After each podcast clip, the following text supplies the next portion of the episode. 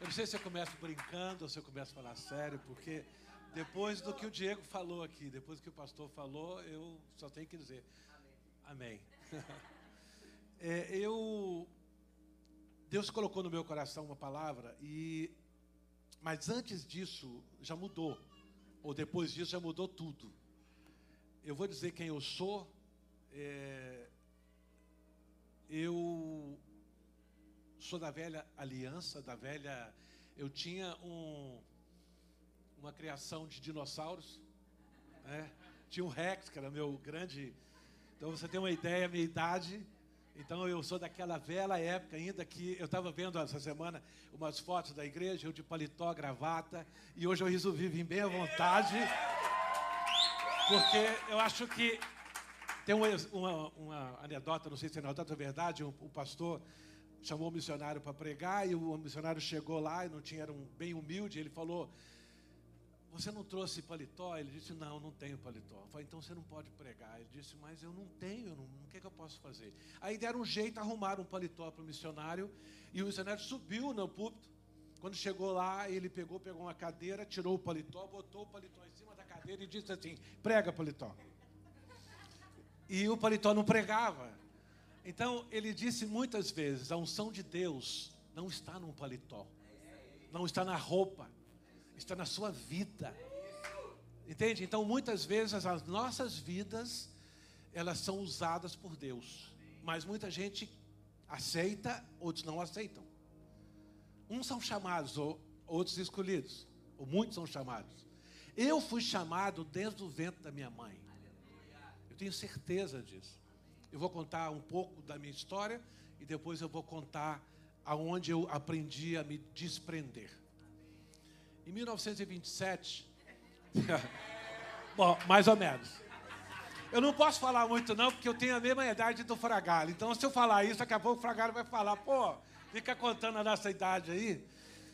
Bom, eu conheci minha esposa e eu tinha 22 anos eu era guardado pelo Senhor. Nunca fui cristão, nunca tinha conhecido uma mulher. Não foi por falta de oportunidade, foi porque o Senhor me separou. E eu a conheci e ela tinha saído de um casamento acabado, fracassado. E eu a conheci e ela começou a pregar o amor de Deus para mim. E eu não tive dúvida Primeira vez que ela chamou, eu fui. E eu aceitei Jesus oito vezes. Sabe por quê? Porque tem, eu não posso, não vou falar das denominações aqui, mas tem algumas igrejas que ficam as irmãzinhas com laço, assim, e aí se você levantar a mão, ela laça e traz, e você tem que aceitar Jesus. Então eu fui várias vezes, porque as irmãzinhas vinham trazendo. Mas teve uma vez que o Espírito Santo tocou na minha vida e ninguém fez apelo e eu saí de lá e eu falei, eu quero esse Jesus. Um mês depois eu pedi ela em casamento. A gente já morava juntos. A gente passou né, os carros na frente do boi. A nossa filha já tinha nascido. E eu senti um, um peso muito grande de querer acertar a minha vida. E aí eu pedi ela em casamento. Ela falou, well. Aceitou. E os nossos filhos ela tinha dois filhos, tem dois filhos, que são meus filhos, e eles foram os damos, damos, né, damos de ordem de entrar no nosso casamento. Raquel tinha dois anos, talvez um ano e pouco, então nós estamos quase 40 anos juntos. E depois desse casamento, o diabo tentou levar a vida dela. Ela estava num ônibus e esse ônibus bateu de frente com uma carreta e ela estava sentada no primeiro banco, de repente a, a dona do banco chegou e falou: vai lá para trás para o seu lugar e eu vou sentar aqui. 15 minutos depois, o ônibus bateu de frente com uma carreta e todas as 12 pessoas que estavam na frente morreram, inclusive ela. E ela foi tirada do ônibus por um médico e foi colocada no chão. E tinham 11 caixões e era 12 mortos com ela. E não tinha caixão para ela. E aí ela ficaram, colocaram um punhado de vela em volta dela. No Brasil, assim, quando morre, bota um punhado de vela. E botou essas velas e seis horas da manhã ela acordou cantando. Ela estava sonhando que estava num coral e ela começou a cantar. Agora imagina as pessoas que estavam ali em volta dela, feito vendo aquilo ali, ela tinha morrido, e de repente, e ela foi para o hospital, e depois nós pudemos ir ao médico, procuramos esse médico e ganhamos ele para Jesus. Quando ele viu ele, quando viu ela, disse assim: Meu Deus, você morreu. Eu estudei, eu sei, você estava morta, eu tirei você de dentro morta. E nós falamos do amor de Deus e ele é um homem de Deus hoje. E passamos a nossa vida e sentimos coração de vir para cá. Aliás, não queria vir. Esse é, esse é o motivo. Mas veio palavras de Deus prepara seu passaporte que você vai viajar, prepara seu passaporte. Eu não tinha dinheiro, não tinha nada direito. Preparamos o passaporte, vou resumir. Conseguimos o, o visto de um milagre tremendo, porque eu estava desempregado e fui lá no, no, consulado e entreguei o passaporte para a consuleza. Ela disse assim: Cadê os documentos? Eu falei: Que documentos? Você precisa de documentos? Eu falei: ah, Não trouxe nada, não. Eu não queria vir. Por isso que eu levei. Ela olhou para mim assim: Eu vou te dar o visto. E me deu o visto. Aí o meu irmão morava no Canadá, eu fui para o consulado do Canadá, encontrei uma pessoa assim. Eu falei, por favor, eu queria saber como é que faz para tirar visto aqui. Ela disse, olha, eu sou a consuleza daqui. O que, que você tem? Eu falei, meus passaportes estão lá no, na embaixada dos Estados Unidos. Não, então não tem problema não, traz o passaporte que eu te dou os vistos. E nós embarcamos para o Canadá em 92. Ficamos no Canadá três meses, frio terrível, de 40 abaixo de zero. E aí eu conheci uma pessoa que veio até aqui, e eu vim com ele de carona, viemos para cá e amamos esse lugar. Chegamos em 93, 15 de 20 de janeiro de 93. E aí é, tinha uma igreja aqui bem pequenininha, com umas 10 pessoas. E o pastor, ele não era ungido pastor ainda, era um missionário que estava aqui. E esse missionário chegou para mim e disse assim: Olha, me chamou para conversar um pouco antes de eu ir embora e disse assim: Não sei porquê, cara, mas eu não gostei de você. Eu falei: É mesmo? É. Eu queria que você fosse embora para o Canadá e não voltasse. Desse jeito. Eu digo: Ok. Se for na mão de Deus, se Deus quiser, eu não volto, mas se Ele quiser, eu volto. E começamos a orar e jejuar no Canadá. Dia 15, dia 1 de fevereiro, oramos até dia 15. Estava eu, Raquel, minha esposa e o Tiago. E eu, ninguém sabia do nosso propósito.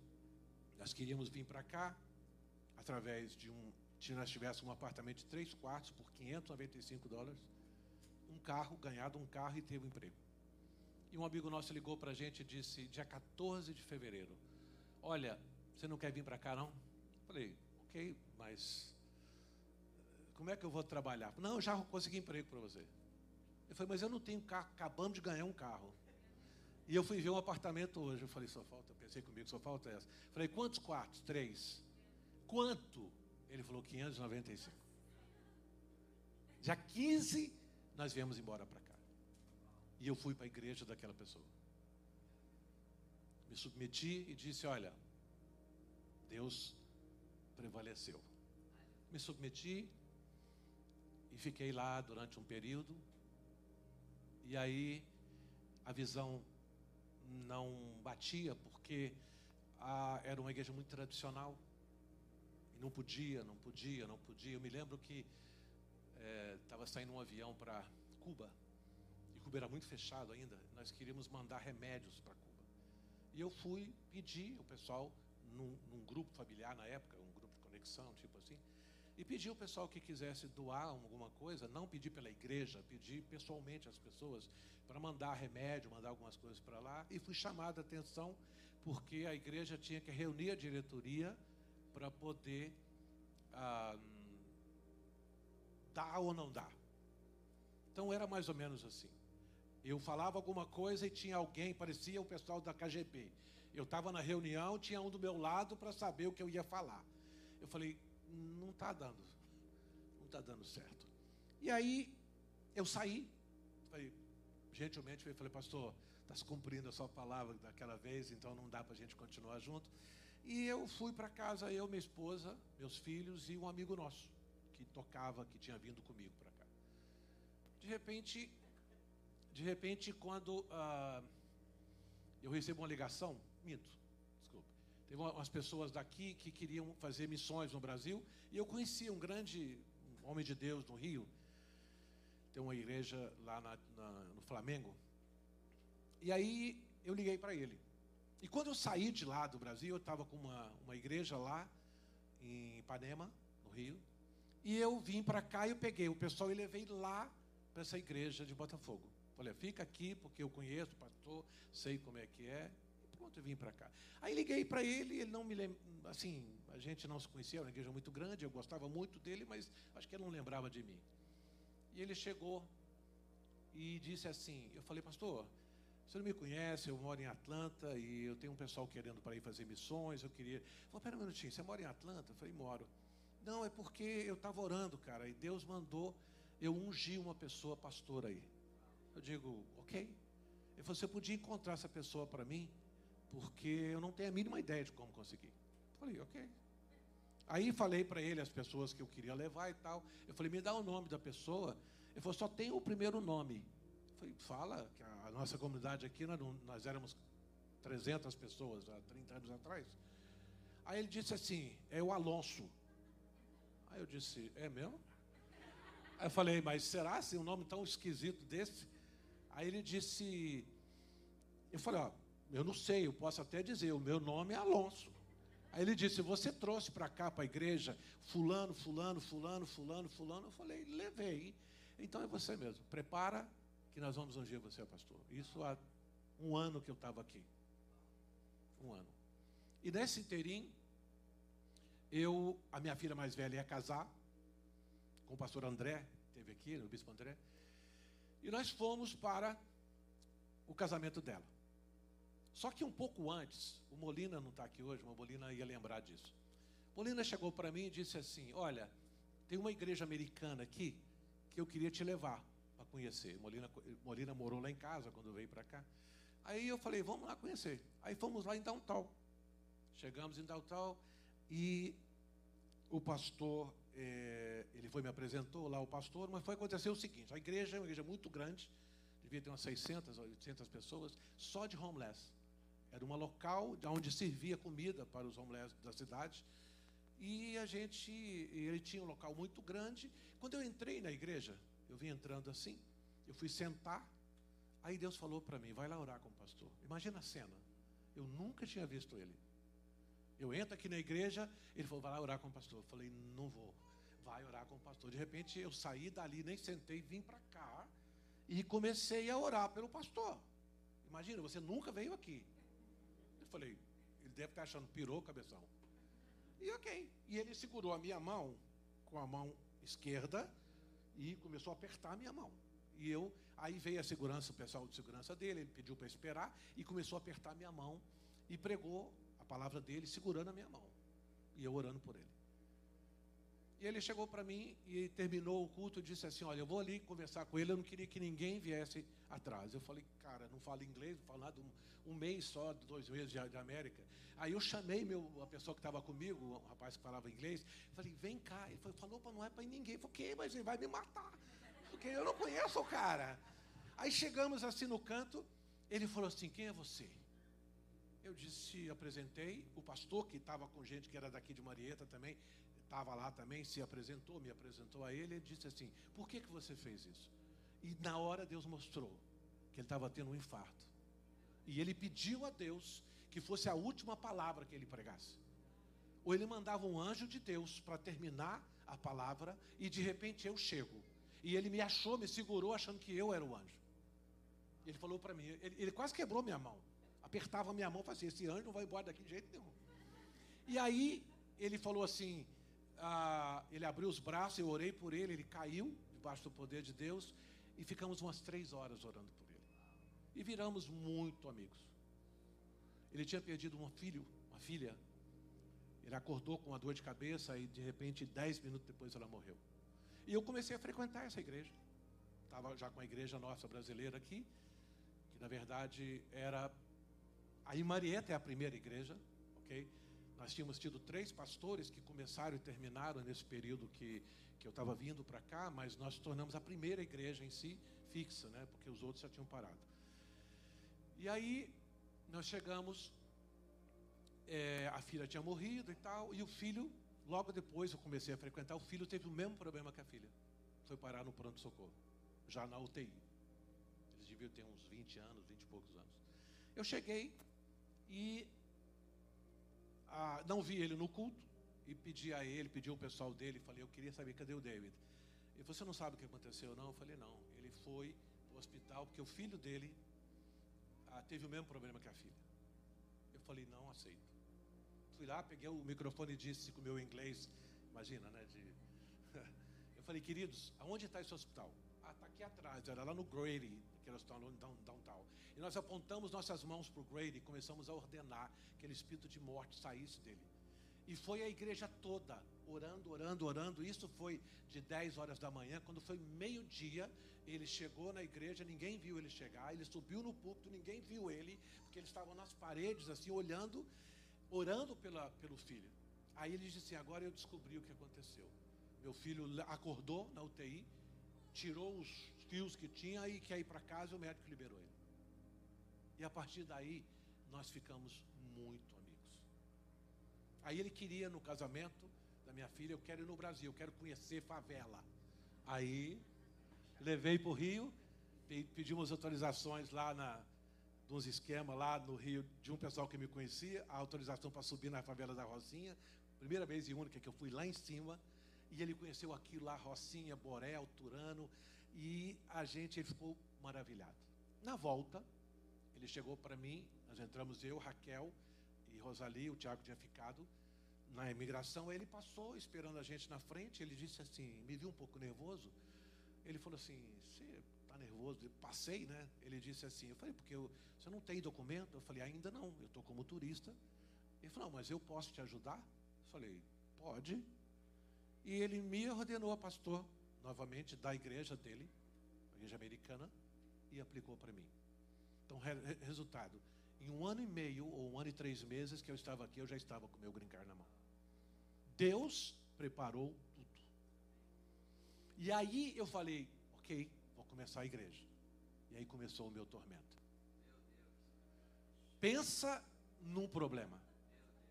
Foi quando eu comecei muito à vontade com minha esposa, porque a gente sempre teve o espírito muito, deixamos o espírito fluir com muita facilidade.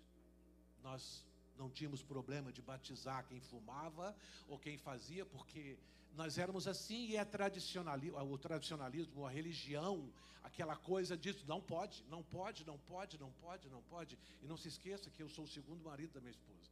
E isso fez com que as portas se fechassem para nós. Porque a religião não aceita o tradicionalismo. Esse tipo de, sabe, eu louco para ser usado por Deus, louco para pregar, louco para fazer, e não podia.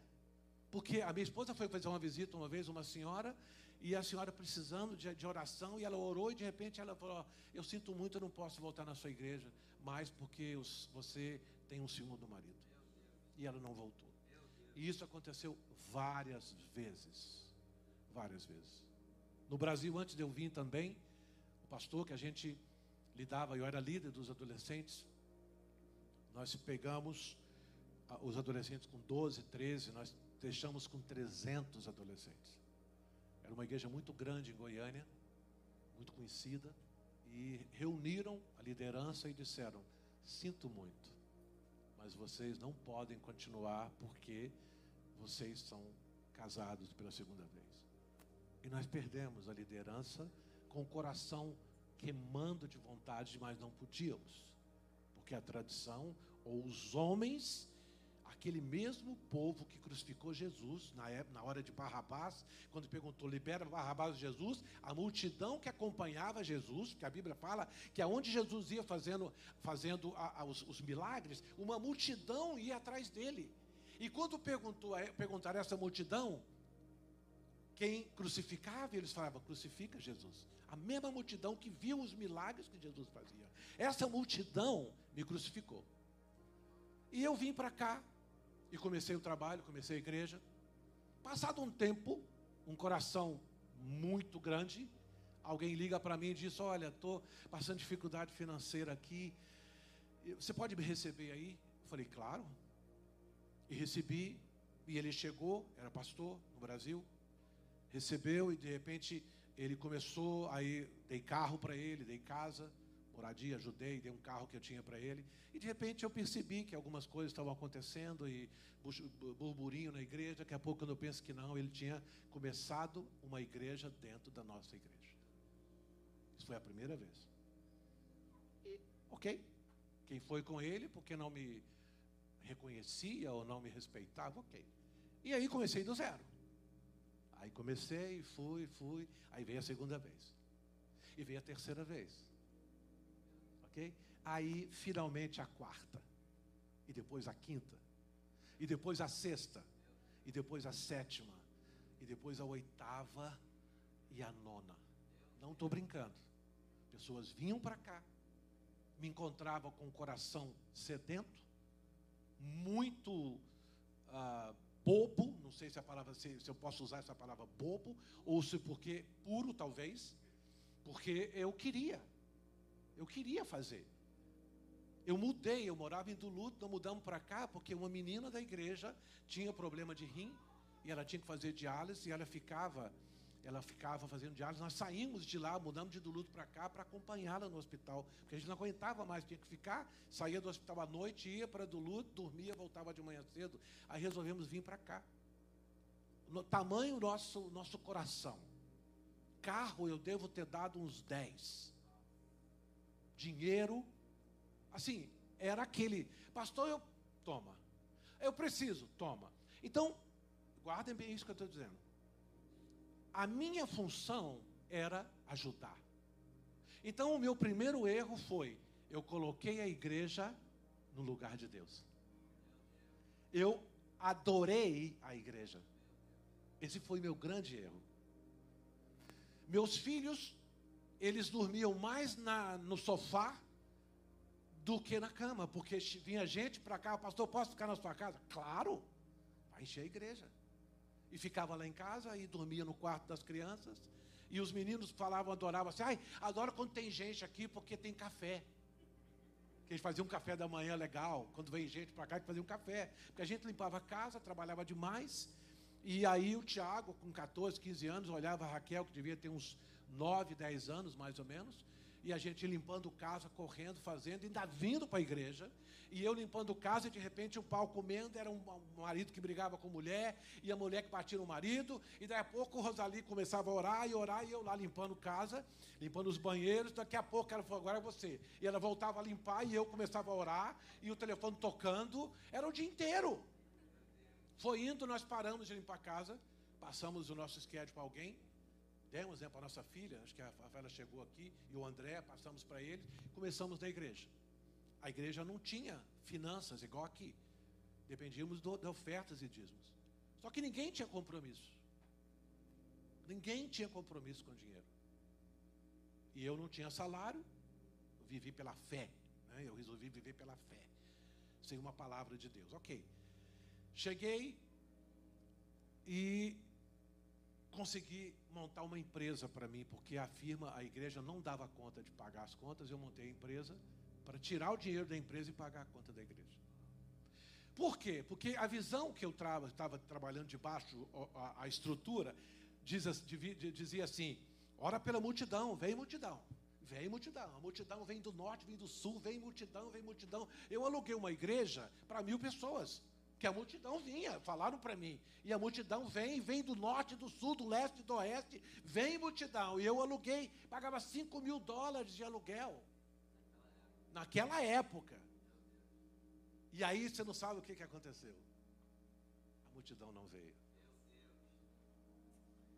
E eu disse, eu disse para minha esposa, eu falei, nove chegarás.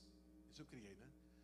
Dez, não, nove passarás, dez não chegarás. O que, que é isso? Porque nós tínhamos levado o problema com, com pastores nove vezes. Falei, se acontecer o décimo, eu desisto. E aí o que, que aconteceu? Eu recebi um apóstolo que veio, eu trouxe ele para cá, e aí ele ficou na igreja, eu entreguei a igreja para ele. Falei, prega aí durante o tempo que você quiser. E no final de um ano, ele saiu da igreja e levou todo mundo. Era a décima vez. Então eu disse: eu não posso mais, uh, não consigo mais continuar, não tenho mais pique, não tenho mais saúde, não tenho mais nada que eu possa fazer, eu não aguento mais, porque eu não deixava o Espírito Santo fazer, eu fazia. Se eu visse alguém sem sapato, eu dava o sapato. Não é porque eu fazia para fazer bonito, não, é porque o, a pregação da, da, da de, de sexta-feira do, do, do amor ágape estava dentro de mim. Eu dei meu carro umas quatro, cinco vezes. O meu carro pessoal, que alguém não tinha, eu dava.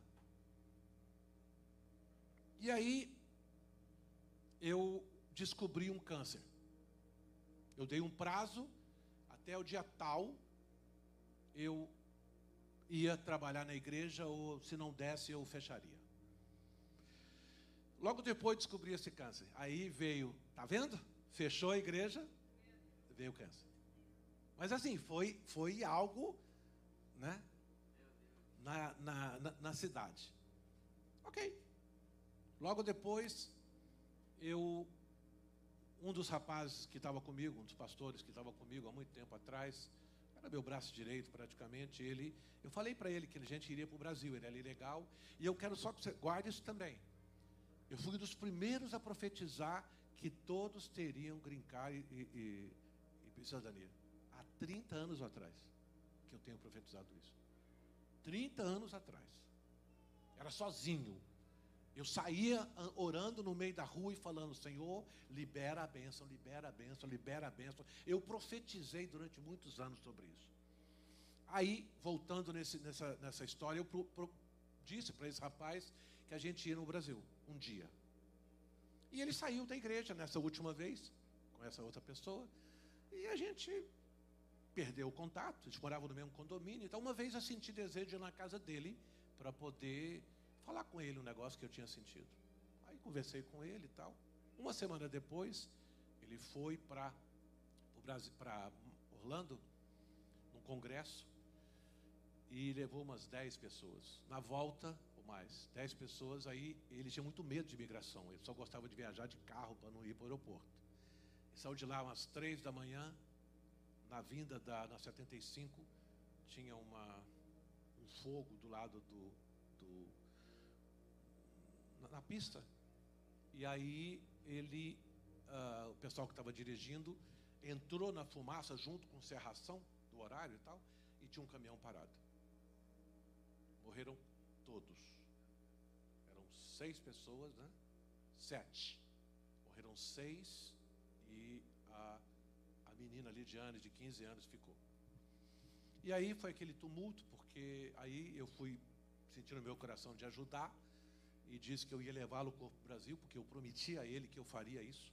Não sabia que era com essa situação, mas fizemos isso, levamos, fizemos todo o processo aqui, levamos o corpo Brasil, enterramos, entreguei para os pais, enterramos e vim embora e fui tratar do câncer.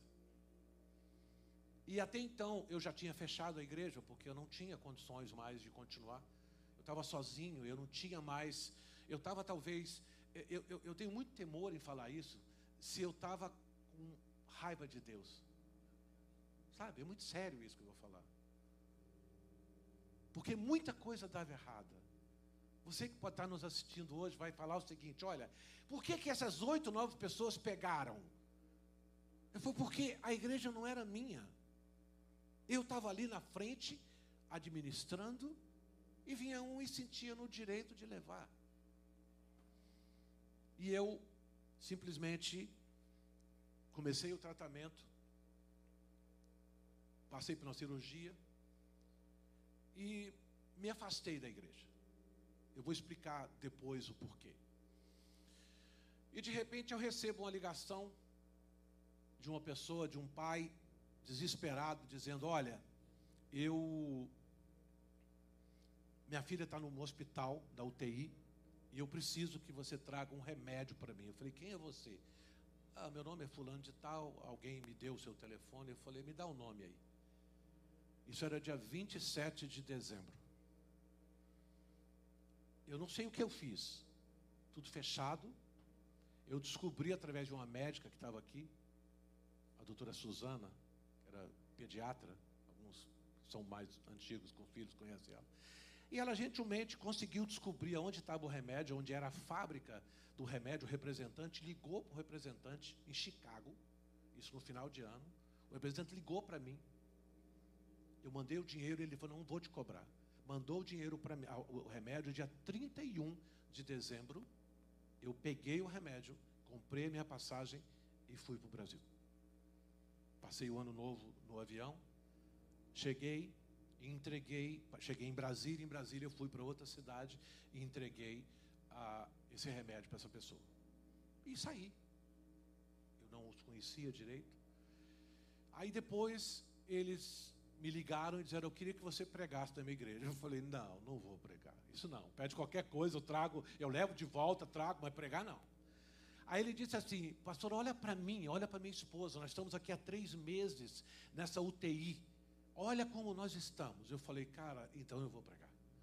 Não consigo, eu não posso ficar vendo vocês e eles ali dentro evangelizando e pregando e ganhando os médicos para Jesus. E, e a família e a criança na UTI.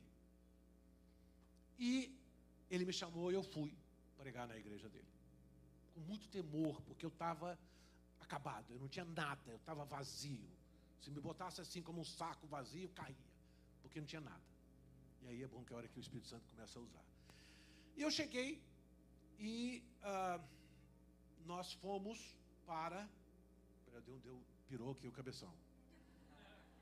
Eu mexi no que não devia. Eu quero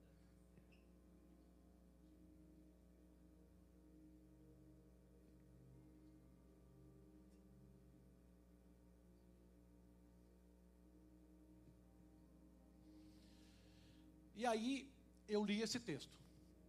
Aqui está muito pequeno para mim, não vou conseguir ler não. Um homem da tribo de Levi casou-se com uma mulher da mesma tribo. E ela engravidou e deu à luz a um filho. Vendo que era bonito, ela escondeu por três meses. Quando já não podia mais escondê-lo, pegou o cesto feito de junco e vedou o piche e betume. E colocou nele o menino e deixou o cesto entre os juncos, à margem do rio Nilo. A irmã do menino ficou observando de longe, ao ver o que acontecia. A filha de Faraó descer, descer ao Nilo para tomar banho, enquanto isso suas servas andavam pela margem do rio, e nisso o cesto entre os juncos, viu o cesto entre os juncos, sua criada, apanhá-lo. Tem mais? Ok. Ao abri-lo, viu o bebê chorando. Ficou com pena dele e disse: Este menino é dos hebreus. Então a irmã do menino aproximou-se e perguntou: filha de Faraó. A senhora quer que eu vá chamar uma mulher dos hebreus para amamentar esse, criar, e criar este menino? Ela disse: Quero. Respondeu ela. E a moça foi e chamou a mãe do menino. Então a filha de Faraó disse à mulher: Leve este menino e eu amamente-o para mim, e eu pagarei por isso. A mulher levou o menino e o amamentou. E eu li esse texto para lá. A igreja estava cheia, eu não tive coragem de ficar no culto, eu, eu sentei assim, de tão o clima estava tão assim.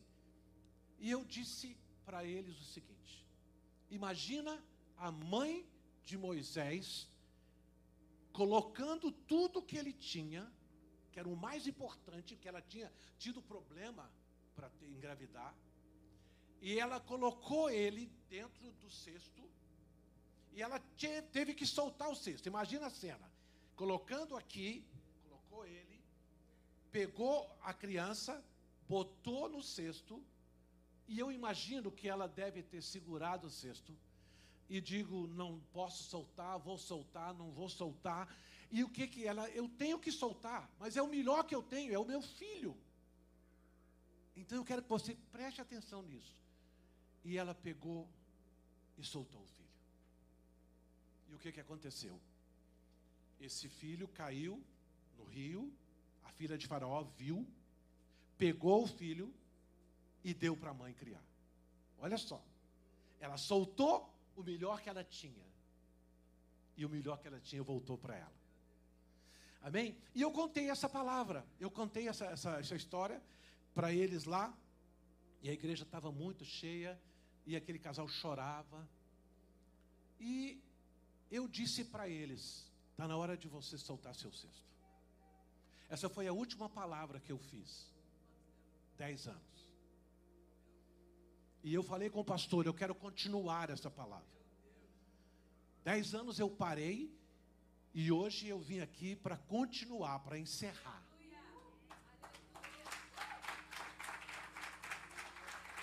E aí, na segunda-feira de manhã, eu peguei o avião, fui para o Rio e o telefone tocou. E eles me disseram: Pastor, nós soltamos o nosso cesto. Nossa filha se foi.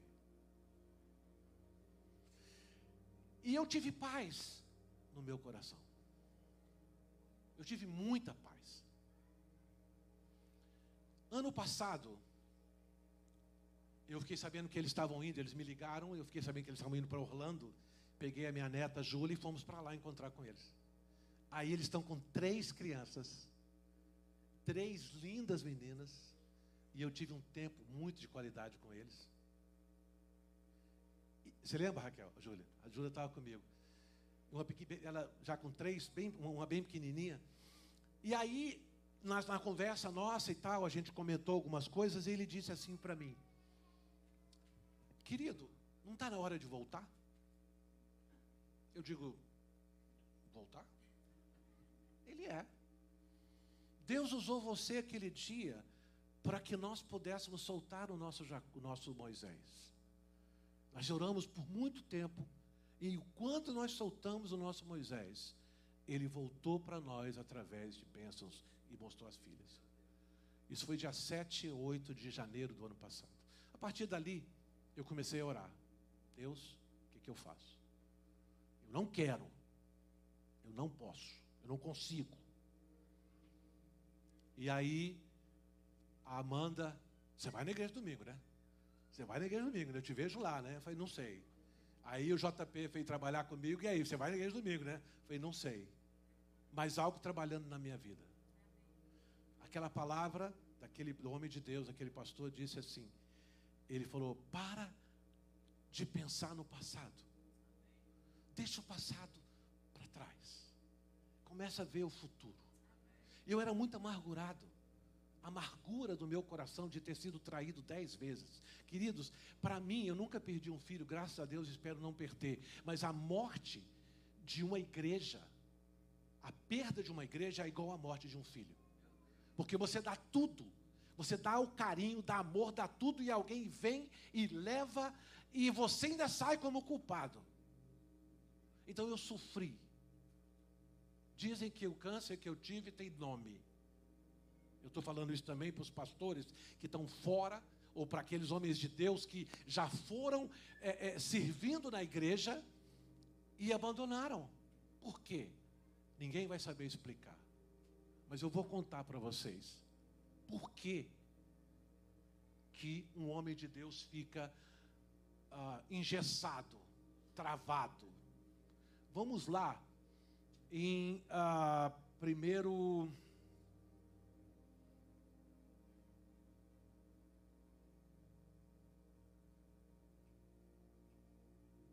Ok. Primeiro a Reis 19, de 1 a 4. Ora, Acabe contou a Jezabel tudo o que Elias tinha feito, como havia matado todos aqueles profetas à espada. Eu vou explicar aqui. Elias, ele mandou que parasse de chover. Olha só. Ele declarou e profetizou que parasse de chover e parou de chover. E depois ele disse que chova, que haja chuva e choveu. E depois ele disse que cair, que era para cair chuva do, do, do céu e matou todos os profetas. Um homem assim, com um poder sobrenatural. E aí o que, que aconteceu? Pensa, pensa num homem poderoso. Por isso Jezabel mandou um mensageiro a Elias para dizê-lo: que os deuses me castiguem com todo o rigor, se amanhã, nessa hora, eu não fizer com a sua vida o que você fez com meus profetas. Elias teve medo e fugiu para salvar a vida. Em Betseba de Judá, ele deixou seu servo e entrou no deserto, o caminho de um dia. Chegou a pé de Giesta, sentou-se debaixo e orou. Tem outras palavras que fala de um pé de zimbro, né? E o que, que ele fez, a oração dele?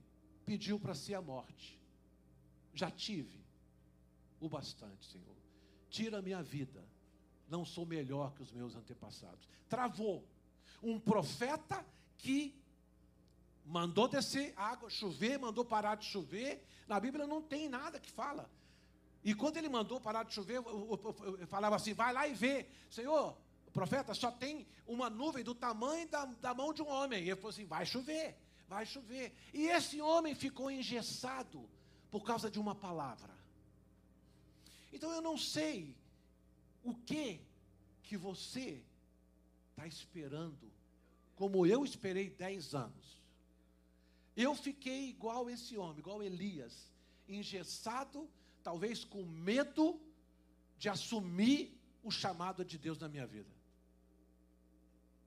Dez anos, cuidando do câncer, operei, fiz radiação e não adiantou, voltou, e aí estou fazendo é, é, hormônio terapia. Estou bem, graças a Deus, estou vivo. E vou continuar. Amém? Então o que, que acontece? Esse homem, depois que ele tomou uma decisão, não vou ler, vou só comentar, ele ficou ali dentro daquele, debaixo daquele pé, até que o anjo de Deus veio ali, deu uma palavra para ele, e deu o que comer, e aí ele se fortaleceu e caminhou, e aí ele foi devagar até continuar o processo. Mas ele ficou parado. E hoje gostaria de pedir a você, e você que está nos ouvindo e vendo hoje, você que não tem coragem de ir na igreja, por talvez um pastor ter falado o que você não queria ouvir, ou porque os irmãos ah, olharam você porque você não deu o dízimo, ou você ah, fez algo que não agradou a estrutura, eu não sei o que passou na sua vida. Eu sei o que passou na minha. Mas hoje eu estou aqui. Para continuar o processo. Eu me lembro, eu quero até aproveitar, abrir um parênteses aqui, porque a minha filha está ali. Eu quero pedir perdão para ela, porque eu não dei tempo para ela durante o tempo de pastor. E para muitos pastores que perdem os seus filhos por causa da igreja. A igreja vê um Deus, queridos, é um vício. Olha o que eu estou falando. Ah, mas é tão sério. É sério. Eu virava, eu, eu virava noite. Pastor, eu preciso. Eu era capelão, sou capelão. Eu ia visitar pessoas na, na cadeia de imigração. Eu ia para lá, ia segunda, ia terça, ia quarta, ia quinta, ia sexta, ia sábado, ia domingo, ia segunda, ia terça, não podia trabalhar mais, ia visitando as pessoas. Aí as pessoas, o marido estava preso, não tinha onde ficar, ia para onde? Lá para casa. E aí ficava lá um, dois, três, quatro, cinco meses, até que o marido fosse embora. E a imigração não queria liberá-lo, porque o cara não estava afim de ir lá falei com um agente imigração, ele disse assim: Ah, eu só vou lá naquela cadeia daqui uns quatro meses. Eu falei, por favor, não faça isso por mim. Isso foi porque eu não tinha, não tinha limite para estruturar, pra, porque a igreja tinha. Eu fazia mesmo. Então eu não vi os meus filhos crescerem. Quando eu pensei que não, minha filha já estava falando em casar. Daqui a pouco ela estava grávida. E eu não vi. Eu cheguei a fazer algo. Eu, tirei o carro dela uma vez e disse assim: Filha, me dá seu carro. Ela O que, que eu fiz, pai? Não, você não fez nada. E eu pegava ela e levantava de manhã, ela tinha uns 15, 16 anos, 16 anos, 17, sei lá. Eu levava ela para a escola. Eu pegava ela, levava ela para a escola, fazia o café da manhã dela, levava ela para a escola, ia na escola buscar, trazia ela, eu fazia o que eu deveria ter feito quando era menor, mas eu não, não dei conta, não conseguia.